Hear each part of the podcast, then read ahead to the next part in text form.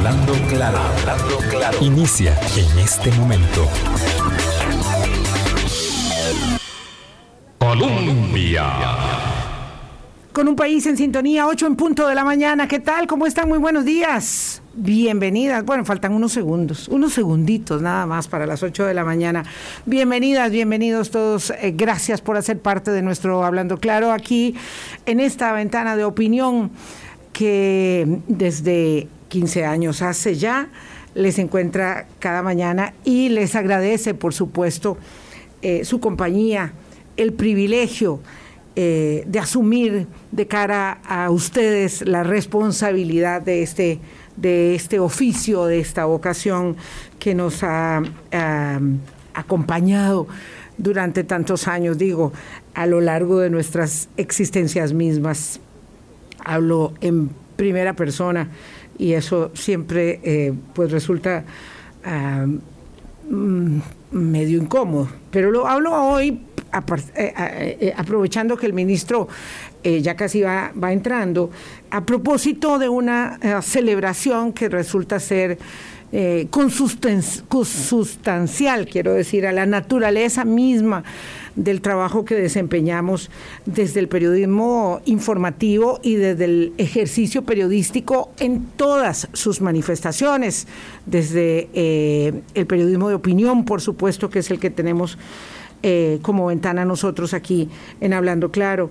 Hoy es el Día Mundial de la Libertad de Prensa y Costa Rica tenemos los costarricenses, no solamente los periodistas, sino los costarricenses, el privilegio de vivir en una de las democracias plenas que garantiza la libertad de expresión. Somos el quinto lugar del mundo, el primero de toda América, entre 180 naciones, en eh, asegurar, de acuerdo con Reporteros Sin Fronteras, la libertad de prensa.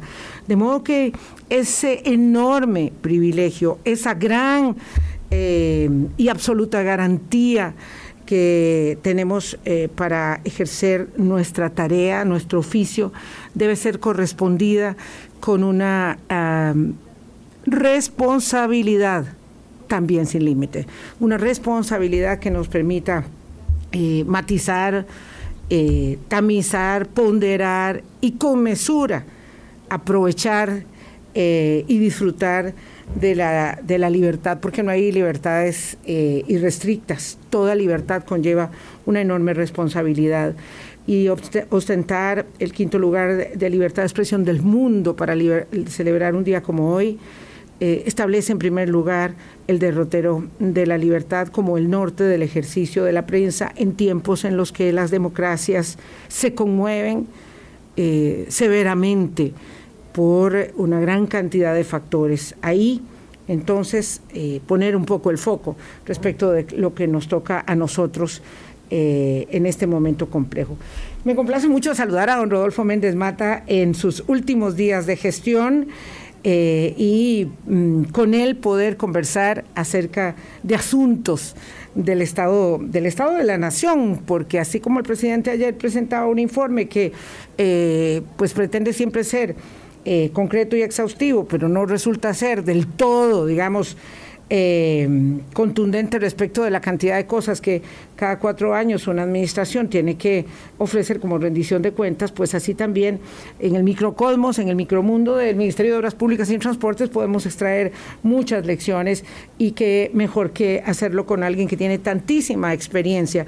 Gracias por venir a Hablando Claro y aceptar nuestra invitación, don Rodolfo. Muy buenos días. Muy buenos días, Vilma. No, más bien muchísimas gracias por invitarme a participar de este programa tan escuchado y tan visto. Bueno, cuento que mañana don Rodolfo cumpleaños. ¿Es mañana? Hoy. Es hoy. Mm, es hoy.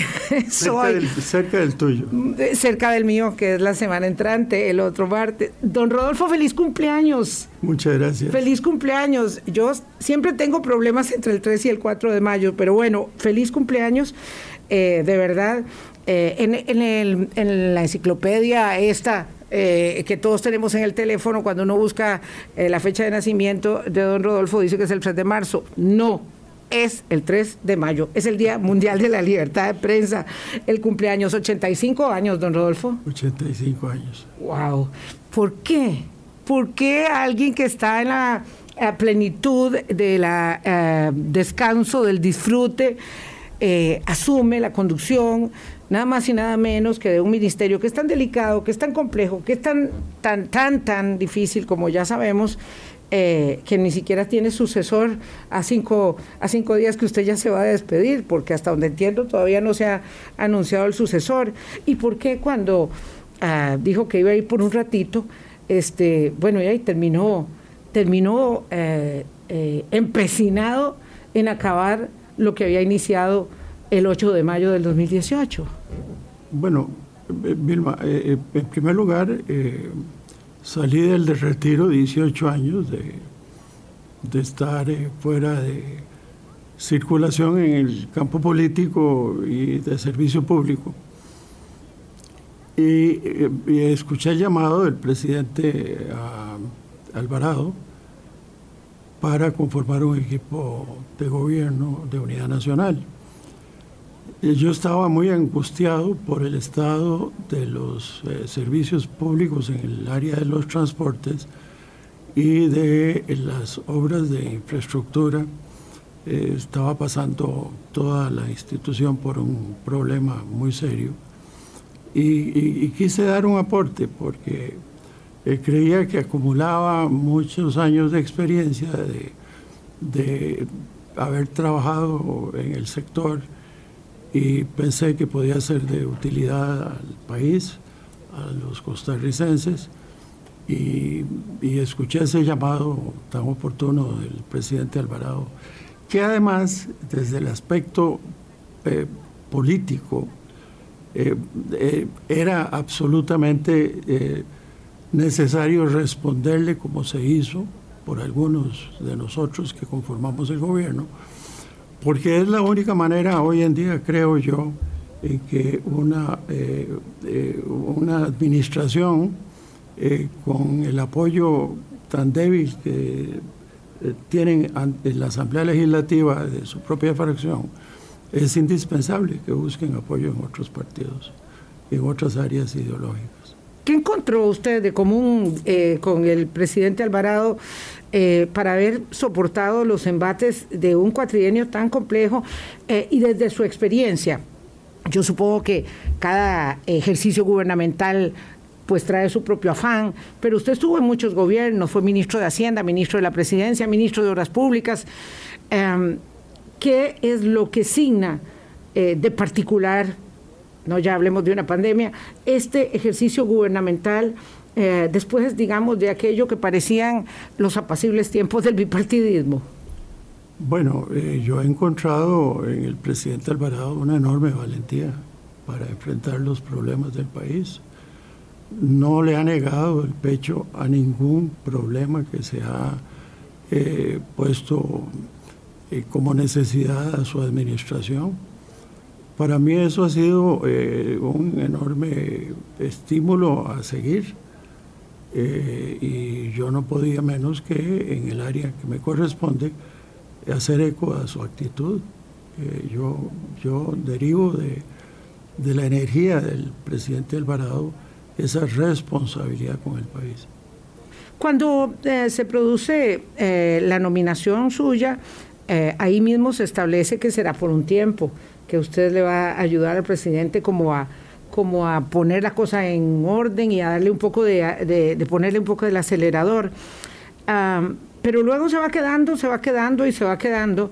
Eh, y luego, mm, en realidad, lo cierto es que el embate de, la cochinilla, y, hay que pasar por ese, por ese tópico, don Rodolfo, em, genera eh, una respuesta de irritación y airamiento social que digamos, canaliza un poco de esas frustraciones que hay de la gente para con la política, eh, la ineficacia de la gestión pública, en fin, hay una olla de malestares que se van sumando ahí y donde hay muchas voces que están pidiendo insistentemente su salida, eh, linchamientos incluidos, en fin, todo lo que le, le ha tocado pasar.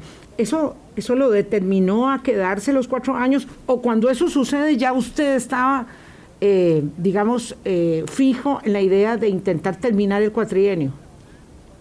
yo estaba propuesto, pues, el presidente me había solicitado después del primer año de servicio eh, que lo acompañara el resto del camino.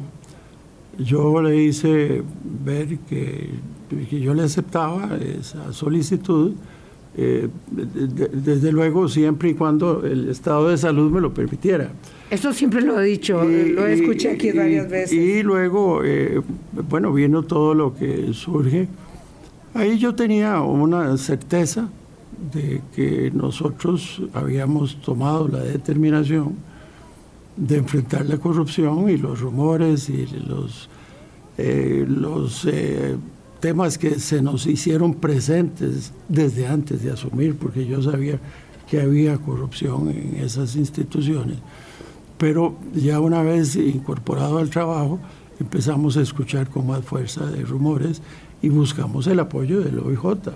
Si fuimos nosotros quienes buscamos esa colaboración, fue aceptada y eso se quiso poner en duda. Hoy en día sabemos porque hemos encontrado prueba escrita de que eso fue así.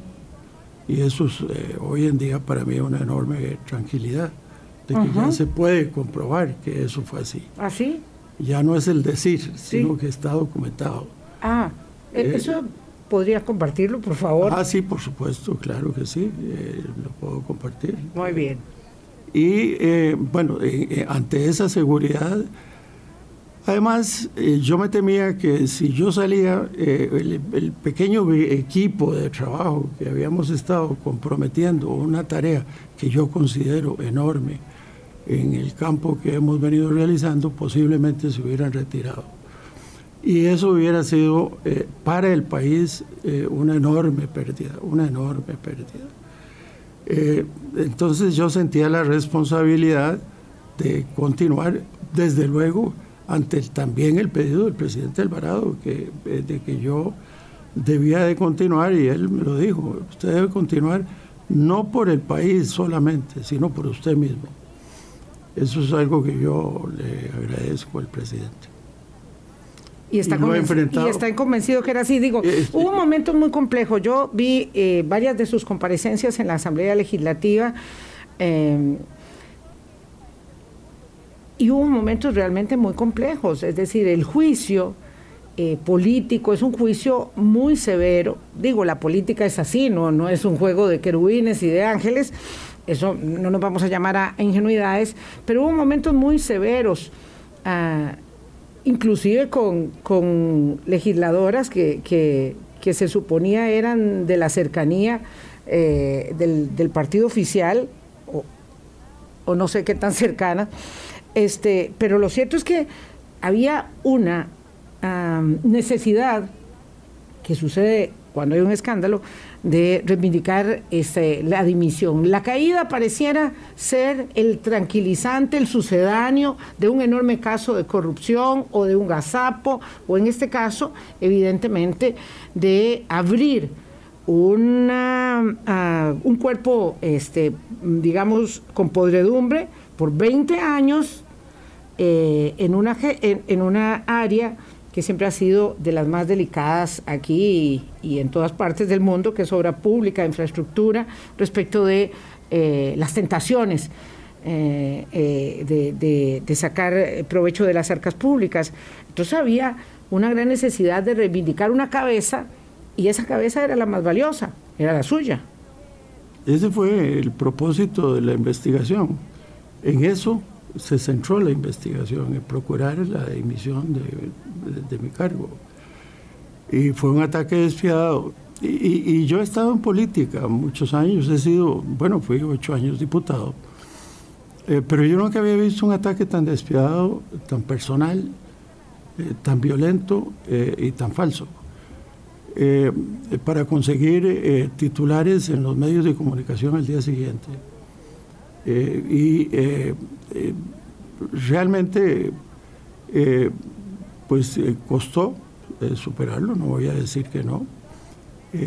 tuve que enfrentarlo y, sostenerme con mucha fuerza. y continuar trabajando y haciendo lo que creí que teníamos que concluir en la administración y lo estamos haciendo. Y esa es la mayor satisfacción hoy en día. después de 20 años de que nosotros propusimos en el 98-99 la sectorización del transporte público, por ejemplo, eh, ¿cómo lo íbamos a dejar ahí sin concluir? Y hoy en día que tenemos ya los contratos formalizados con la mayor parte de los sectores para implementar el, el proceso de la sectorización, ¿cómo íbamos a nosotros a abandonar todo ese enorme trabajo para que pasaran otros 20 años? Es decir, eh, yo estaba pensando en el país. Es decir, usted está convencido que si soltaba el manubrio, eh, el asunto se, se, se, se suspendía, se, frenaba, en fin, no, no, no perdía el ritmo completamente. Absolutamente convencido de eso. De, y conociendo yo las interioridades y el manejo que estábamos haciendo de los problemas, eh, de las obras inclusive de los proyectos a futuro, eh, de, no solamente concluir una administración, sino dejar una, herencia hacia el futuro, un cambio. Eh, y eh, bueno, me sostuve y aquí estamos. Un ataque personal despiadado, violento y falso. Yo tomé nota de los calificativos. ¿Y cómo sostenerse ante eso?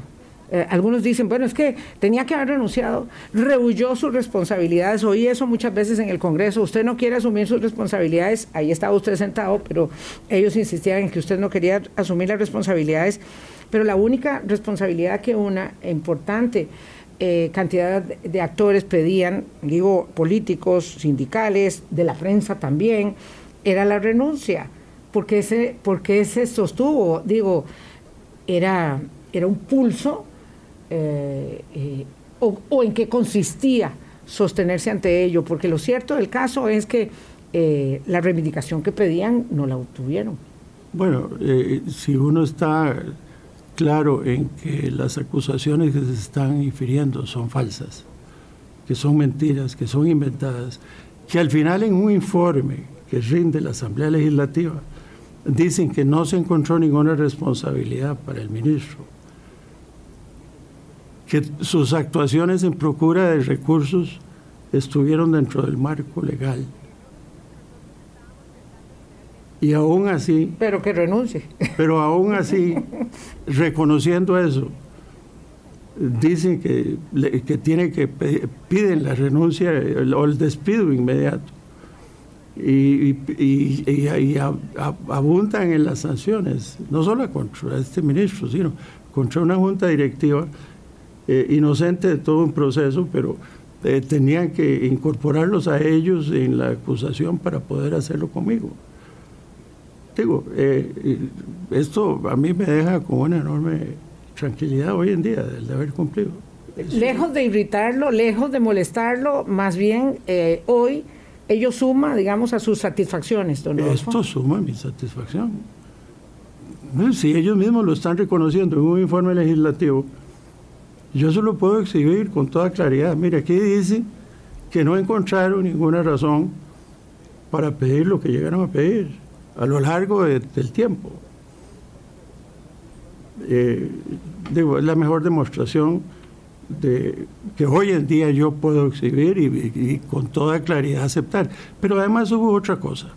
Así como estaban esas voces que yo siempre interpreté como políticas, la gente a mí me daba apoyo.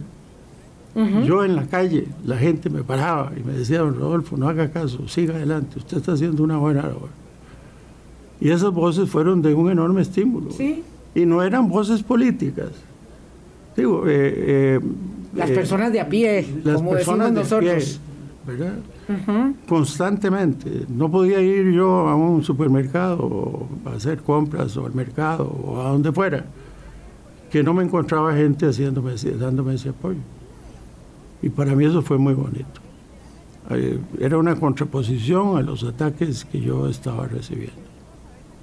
Don Rodolfo Méndez Mata, el em, palmarés eh, de, las obras que con impulso em, se terminaron y las que van quedando ahí. Ahora me decía un compañero, ahora que viene el ministro, dígale que yo estoy muy agradecido porque pasé no sé en cuántos minutos, ya no recuerdo que me dijo, de Santana hasta Montelimar. eh, tengo, que, tengo que ir a estrenar esa, esa última. Eh, eso está ahí, digamos, no vale la pena que hagamos un listado de las obras porque pues esto es lo que, lo que se, ha hecho en todos estos días.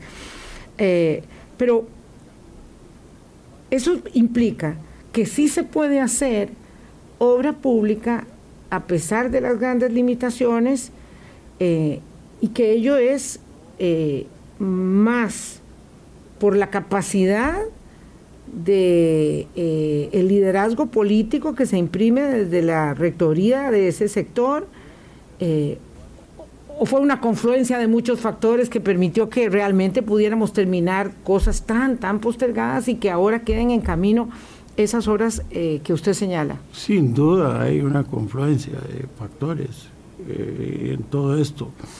Pero eh, yo digo que lo que estamos viviendo en el sector y toda la, ausencia de, soluciones a los problemas que el país demanda en este campo, tienen un, lo, que yo le llamo el pecado original, que es que a raíz de la eh, crisis económica de los años 80, el gobierno en todas sus administraciones eh, dejó de invertir dejó de invertir y son 40 años consecutivos sin inversión.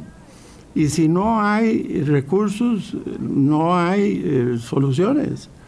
Y eso, mientras no corrijamos el pecado original, yo digo que vamos a seguir renqueando y vamos a seguir teniendo problemas. Se nos cae un puente todas todos los meses en este país y, no hay, y no hay recursos para atender ese problema.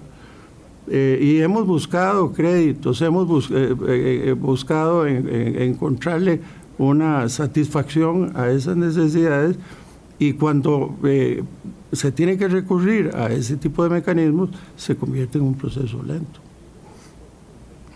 ¿Y cómo hacemos para romper el ciclo? Porque la regla fiscal, las limitaciones de las finanzas públicas en general, eh, todavía nos tienen ahí.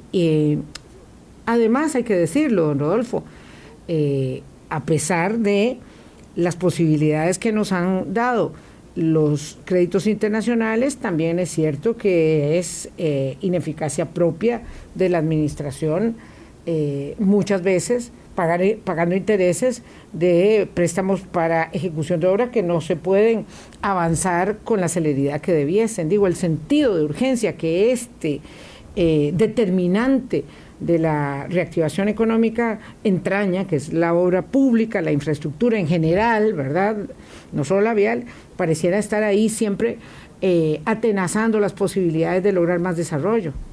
Bueno, es que es, eh, si, si si no emprendemos eh, la gran reforma que está pendiente, que es eh, la reforma al sector público, eh, digo, va a ser sumamente difícil que se pueda superar, no solamente en este campo, sino en muchos otros, porque el problema de la habilidad institucional es, es, universal, es, horizontal en toda la estructura de gobierno.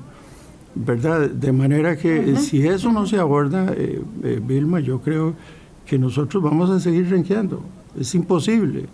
Yo cuento una anécdota, porque, eh, y trataré de hacerlo lo más simple posible. En, en, 1967, el entonces presidente, don José Joaquín Trejos, me llamó a su despacho, me acababan de nombrar a mí director general de Vialidad, y me pidió que hiciera un compromiso con él que era cerrar el, monto presupuestado para la, eh, la, planilla eh, de, jornales, que en aquel entonces era de 24 millones de colones, y que lo cerrara en 16 millones. Bueno, yo me fui y yo le dije, presidente, posiblemente tengamos que paralizar equipos. Me dice, si lo tiene que hacer, lo hace. Pero tenemos que... Siempre hemos andado al filo de la navaja con la plata. Así es. Y bueno, nos fuimos y, voy a contar uno de los rubros que estudiamos, que era el, el, eh, teníamos 65 cuadrillas de puentes y siempre estaban paradas porque no tenían materiales, no les llegaba y nosotros culpábamos a la proveeduría. Pero cuando ya nos adentramos en el problema, nos dimos cuenta que era que los recursos que había para la adquisición de los bienes necesarios no alcanzaba para 65 cuadrillas. Bueno, hey, tuvimos que hacer una reestructuración. Bajamos a 45 y todas empezaron a caminar. Digo, si aquí no entendemos que, es decir, eh, eh, eh, hay que hacer la reforma para evitar duplicidades y gastos innecesarios, es una reforma mucho más efectiva que las, que el- la- el- el- el solventar eh, los problemas eh, a, a base de, de- de reducción de gasto y de incorporación de nuevos ingresos, pero, pero eh, debemos entender también que es la reforma más difícil que hay por realizar, socialmente compleja. Y uno puede entender por eso la dificultad de que cualquier administración a lo largo de 40 años eh, ha- no ha podido eh, llevarla adelante con la fuerza con que es necesario. Claro, porque eh, comisiones de reforma del Estado, diagnósticos, recomendaciones muy puntuales en esa misma dirección que usted está planteando, ha habido muchas. Ah, pero empeñar cuatro años de gobierno para cualquiera, eh, digamos, intentando hacer eso y casi sin poder hacer lo demás, Es una revolución interna. Exacto. Es y, a eso nos negamos, porque nos cuesta mucho cambiar. Hay que hacerlo poco a poco. Eh, yo traté en este sector, porque yo estaba convencido, estoy convencido, y, y es, eh, y yo entiendo que es una deuda. Eh, bueno, la pandemia, bueno, hay miles de razones, porque hay que, hay que ver lo que ha pasado en estos cuatro años, cómo es que hemos vivido. Somos de una memoria muy corta, Vilma, somos de una memoria muy corta, y hay una enorme mezquindad también a la hora de hacer las valoraciones, una enorme mezquindad. Eh, porque cuál, ante el embate de la pandemia, ¿cuál era la prioridad de este país? Salvar vidas. Salvar vidas y atender esa emergencia. Dos años, dos años. ¿Y, y cómo, cómo no comprender eso? ¿Cómo la sociedad no... no- no- y, y- y- y el- y- la sociedad política? eh, eh, ¿Cómo no entenderlo? ¿Cómo no valorarlo? ¿Cómo, cómo no unirse más bien eh, ante el embate de, una, de un ataque de esa fuerza eh, eh, a nuestra sociedad, a nuestra población? ¿Cómo no arropar a un gobierno que estaba decidido a enfrentar eso? Nosotros, bueno, yo, a mí me tocó hacer la tarea. ¿Cuál era la tarea? ¿Qué es el otro aspecto de la decisión de, de permanecer? Había que continuar haciendo las obras. ¿Por qué? Yo les decía a los funcionarios, no podemos parar porque si nosotros paramos es despidos. Claro. Hay, gente, hay gente sin comer, sin trabajo en la calle. Y nosotros tenemos que hacer todo lo posible por mantener nuestra gente, nuestra fuerza laboral, haciendo lo que, lo que tienen que hacer. Y evitando que vayan a la calle a nutrir el hambre. Y bueno, esa, es- esa, es, eh, fue- esa fue otra razón. Claro, porque había mucha gente que decía en medio de ya eh, ya, ya no hablamos de la pandemia, eh, sino del escándalo mismo eh, que representó, digamos, cochinilla en, en medio de todo esto, que decía que se rompan los contratos, que ya no se le den más contratos a las empresas que son cuestionadas, eh, porque esa era otra reivindicación que se quería. Con ello agravábamos mucho más la situación que continuar y establecer las responsabilidades de, de esos empresarios particularmente. Y eso ha continuado ahora así. Eh, cierto que eso también implicó un gran costo político. Continuar obras eh, en las que estaban, digamos, vinculadas directamente esas empresas cuestionadas, significaba, digamos, algo muy paradójico. Era determinante por lo que usted señalaba, eh, pero al mismo tiempo le implicaba más costo político. Pero, pero también hay otra valoración Sí. que la ciudadanía tal vez no llega a comprender. Yo no sé si es falta de comunicación de nuestra parte, pero eh, uno de los principales activos que tiene eh, nuestro país es la red vial. Tenemos casi 50 mil kilómetros de eh, carreteras nacionales y vías cantonales. Eso es, eso es, un activo fabuloso. Eh, no tiene las mejores condiciones, todo lo contrario, precisamente por la falta de inversión. Pero aquí eh, se, se, atiende la producción. Eh, la tenemos que hacer más eficiente, sí, lo tenemos que hacer más eficiente, pero uno puede ir a prácticamente cualquier lugar y visitar cualquier población o los productos pueden salir al mercado. Y, desatender eso, dejar de trabajar en la red vial, dejar que los daños se acumulen como se llegaron a acumular en, los, en la década de los 80 y los 90, que llegaron a requerir eh, la, aprobación de un fondo, de la creación de un fondo vial para, para el CONAVI, que se creó en aquel momento, precisamente porque la red vial estaba destruida.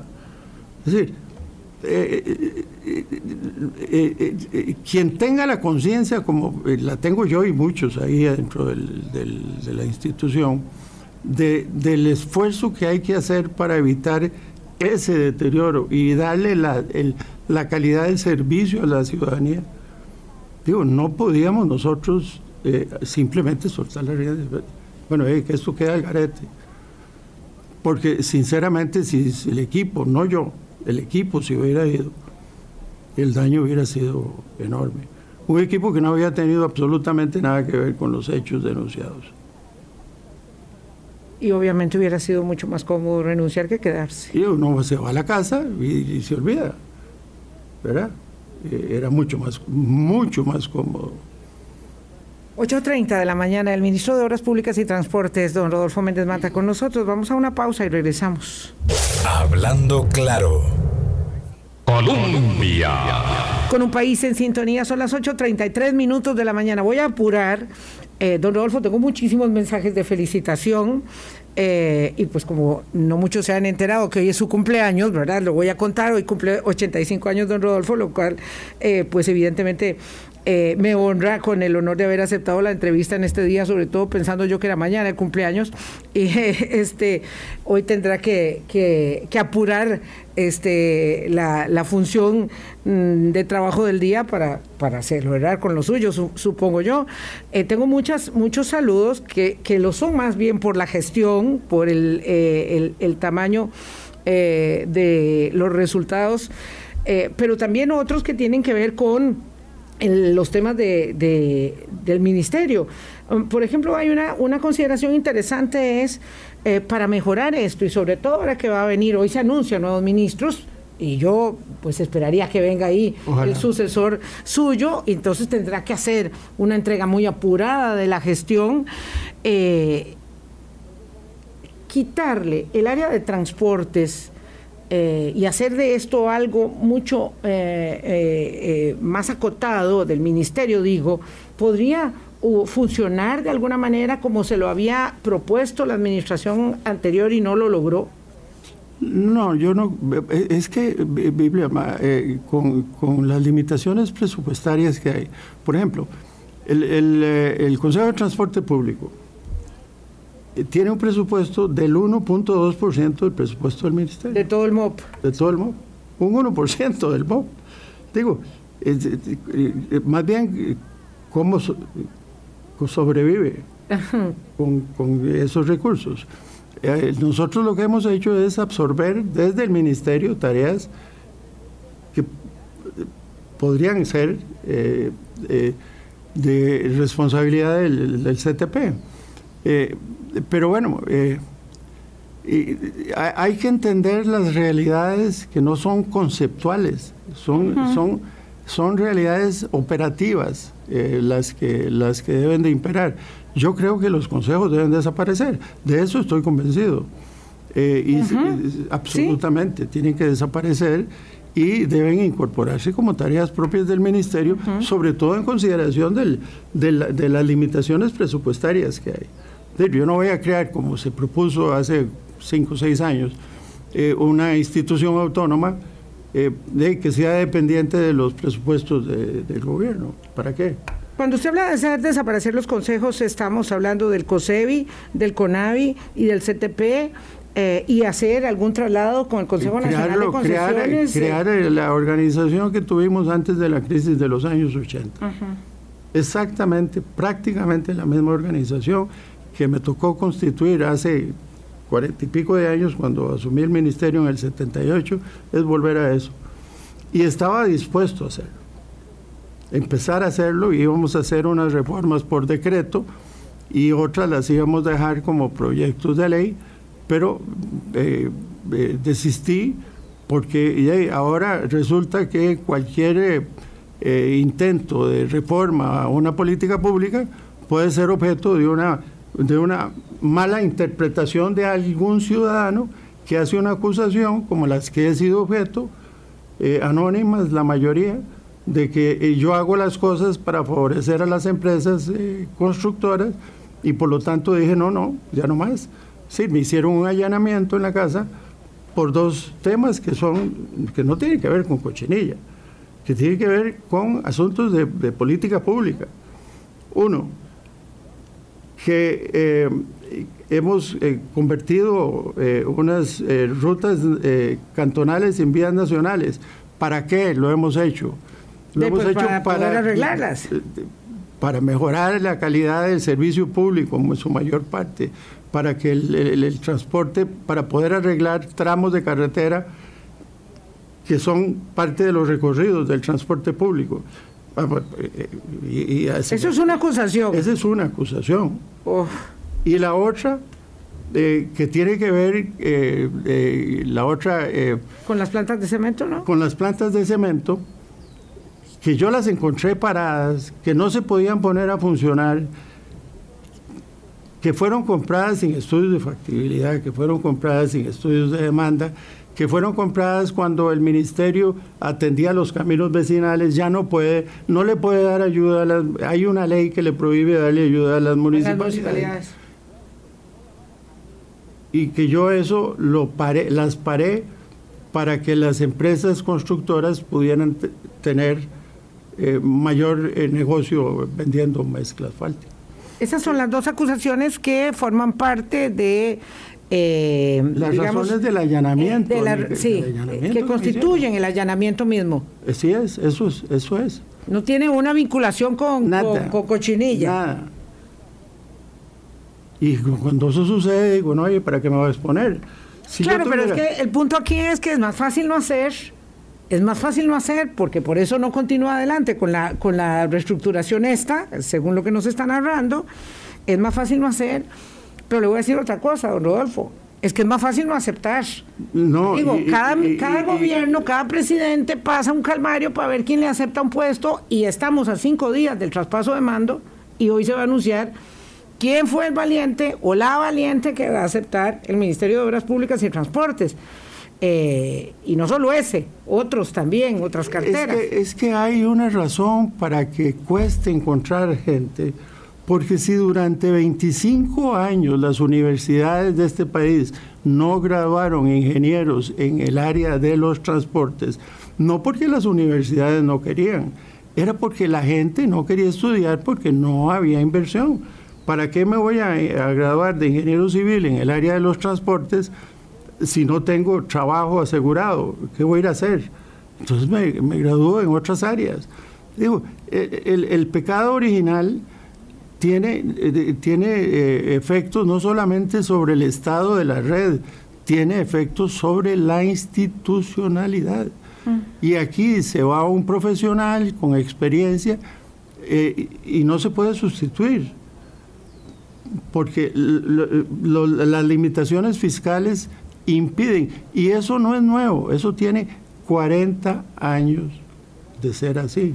Entonces tenemos 40 años consecutivos de estar deteriorando, deteriorando, deteriorando la capacidad institucional.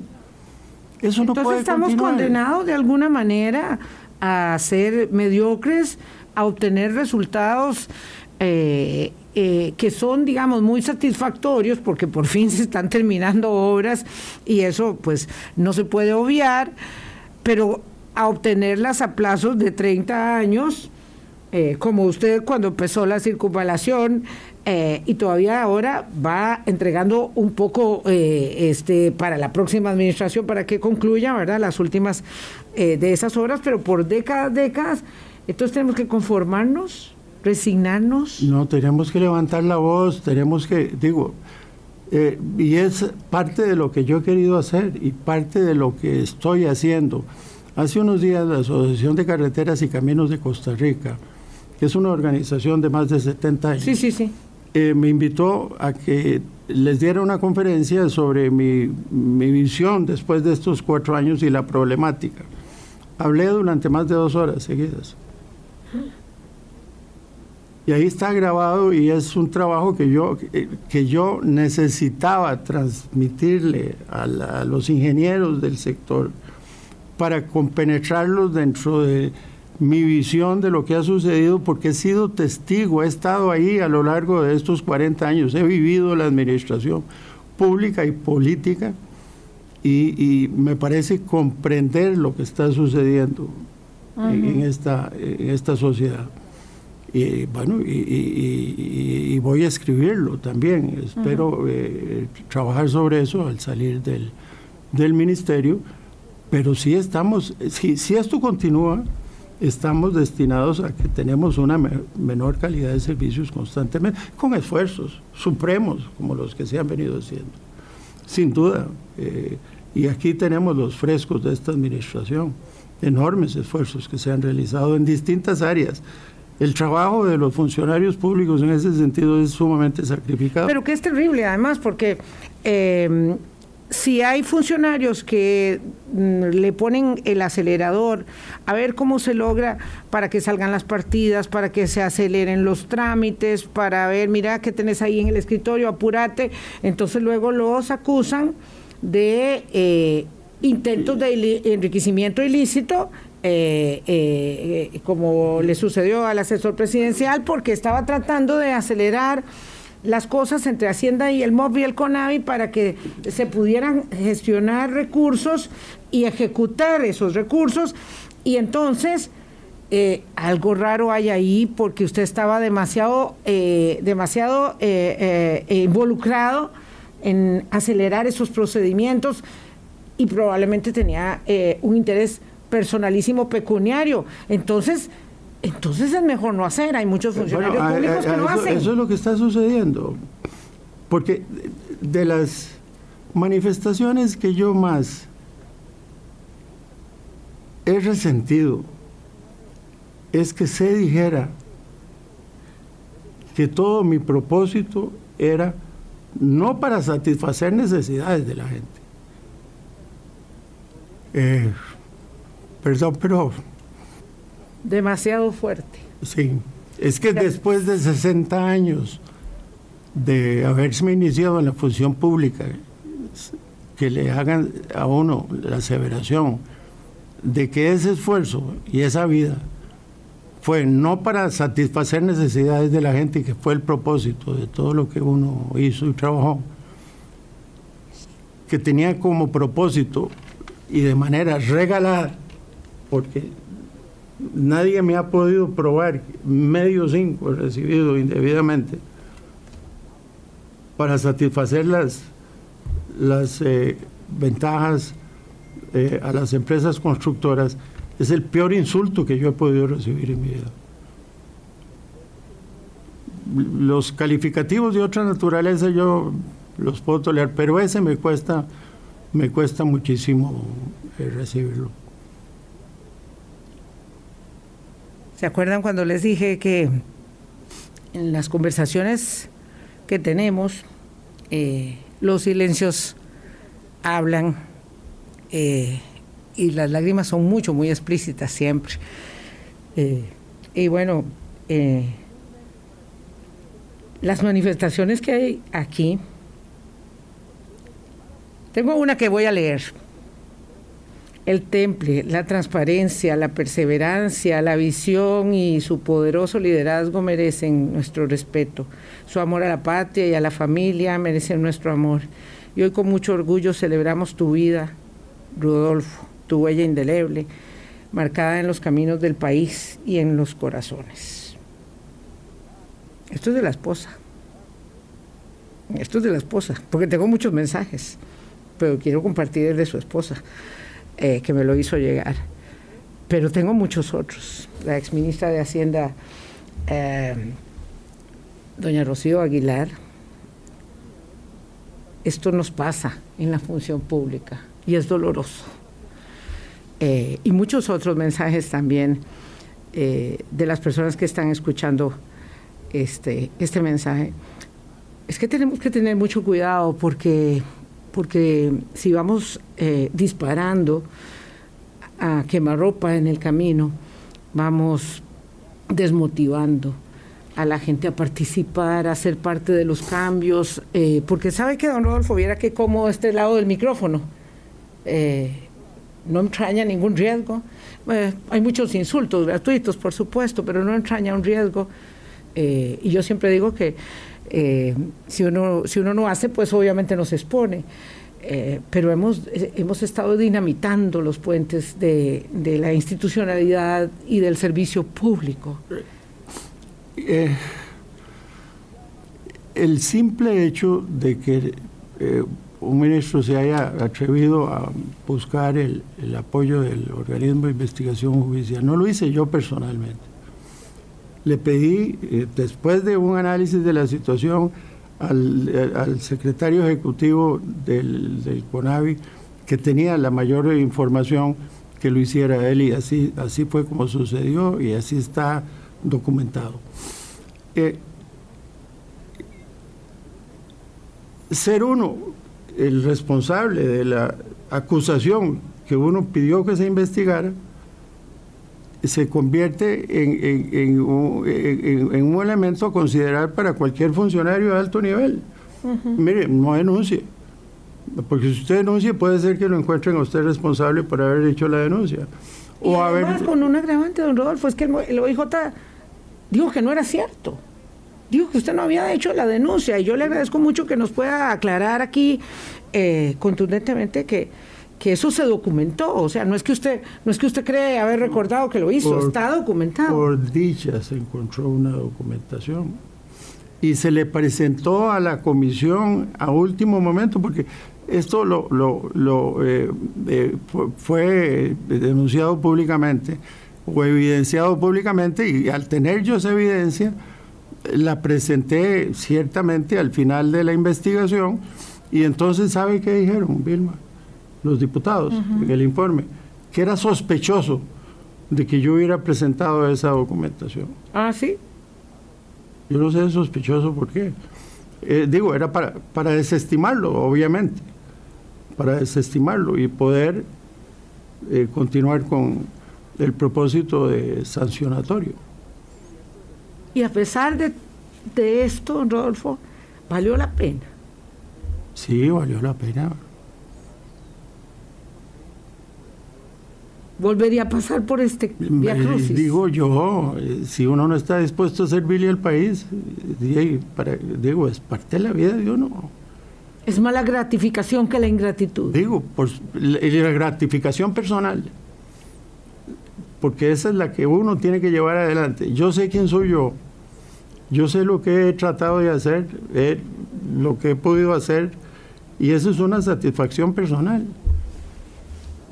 ¿Verdad? Eh, digo, uno no, no tiene que vivir por el aplauso, ¿verdad?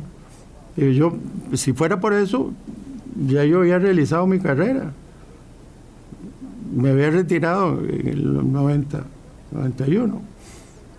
¿Para qué volver a...? Y me decía mucha gente, me decía, pues ¿cómo se te ocurre meterte ahí si lo único que vas a hacer es, vos sabes a lo que vas? Sí. Sí, vale la pena creo que vale la pena. ¿Verdad? Y, lo he dicho en todo momento, si tuviera que repetirlo, lo vuelvo a repetir. Yo ya, por dicha, ya a los 85 años, ya, eh, ¿verdad? Ya no, no, hay, no hay razón para, para eh, pensar más allá de, de, un buen descanso ahora sí, ¿verdad? Entonces, pero siempre estaré dispuesto a dar un consejo. si a mí eh, eh, me hacen una consulta, este, que estén seguros de que voy a, dar mi mejor opinión. Pero una cosa es las calidades, la formación académica o la experiencia en la empresa privada o en la función pública y otra cosa es tener el temple, eh, tener los arrestos para pasar por una cosa de estas, don Rodolfo. Y eso sí que no es cualquiera. Bueno, eh, eh, ya el domingo se acaba, vuelve uno a la, a la, a llanura a, seguir enfrentando causas. causas. Ya he mencionado dos, eh, hay, hay, hay, una, hay una tercera ahora eh, por un nombramiento ilegal. Eh, supuestamente ilegal. Supuestamente ilegal. De un funcionario. De, un funcionario que, que, que no se nombró al final. Y, y, vuelvo a lo mismo, es decir, veamos el tipo de, de, señalamientos a los que uno se ve enfrentado eh, que para ahuyentan a cualquier eh, eh, funcionario ¿verdad? que quiera actuar responsablemente. Y, y, no se valora que lo que pasa es que yo tengo una acusación contra quien me hace la acusación. ¿verdad? Entonces, bueno, eh, pero son aspectos, eh, y vuelvo a la llanura y vuelvo eh, a ser la persona que yo soy. Ya no soy Rodolfo Méndez el funcionario, soy Rodolfo Méndez, la persona que es Rodolfo Méndez. Y yo sé quién soy. Pero que es el mismo, finalmente. el mismo de siempre con la misma congruencia y con los mismos valores. El, mismo de siempre.